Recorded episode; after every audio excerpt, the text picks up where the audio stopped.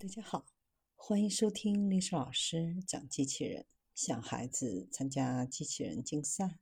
创意编程、创客竞赛的辅导，找历史老师。今天给大家分享的是一株单树，天选之才，成绿色经济新起点。在国家林业和草原局近日举行的新闻发布会上，中国政府将联合。国际竹藤组织共同发出“一株代树”的倡议，启动制定“一株代树”全球行动计划，鼓励减少塑料消费，推广生物可降解的塑料替代制品，有效治理塑料的污染。一九五零年到二零一七年期间，全球累计生产约九十二亿吨的塑料，其中回收利用率不足百分之十。约有七十亿吨成为垃圾。预计到二零四零年，全球每年将有约七点一亿吨塑料垃圾被遗弃到自然环境。在海洋垃圾当中，数量占比高达百分之八十。目前，全球每年生产的塑料制品约四亿吨，预计二零三五年这个数字还将翻倍。塑料制品。只有百分之十能够被回收利用，大部分被填埋、焚烧或直接倒入江河湖海。塑料垃圾对海洋生态系统、陆地生态系统都造成破坏，而且加剧全球的气候变化。为此，许多国家都出台禁限树令，提出禁限树的时间表。塑料垃圾不仅对海洋生态系统、陆地生态系统造成严重的危害，加剧全球的气候变化，减少塑料污染迫在眉睫。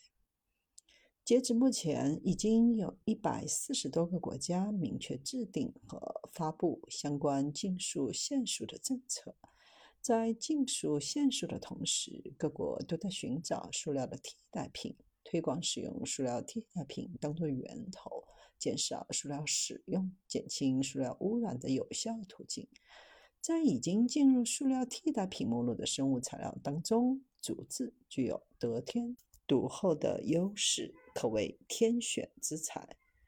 竹子作为绿色、低碳、可降解的生物材料，在这一领域大有可为，用途广泛。可实现全族利用，几乎没有废料。竹产品多元丰富，目前已开发的种类就超过一万多种，涉及衣食住行等生产生活的各个方面，从刀叉勺、吸管、杯子、盘子等一次性家具，再到家居耐用品，再到工业领域。如冷却塔、竹革填料、竹缠绕管廊等工业制品，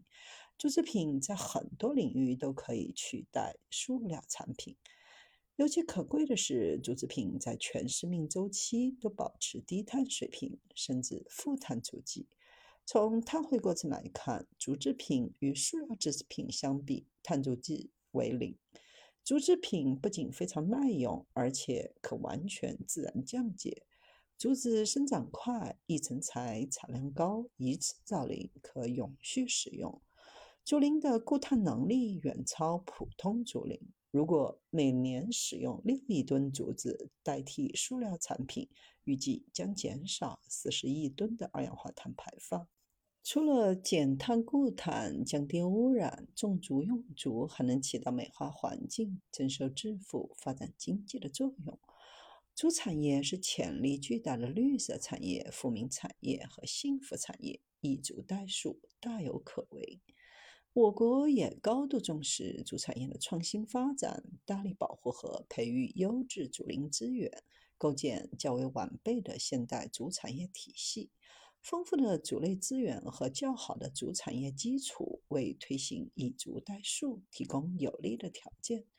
但仍然存在创新能力不强、质量效益不高、资源利用不充分、政策保障不到位等问题。特别是从事竹产品生产加工的企业，绝大多数是中小微企业，综合实力和抗风险能力弱，需要为其创造良好的发展环境。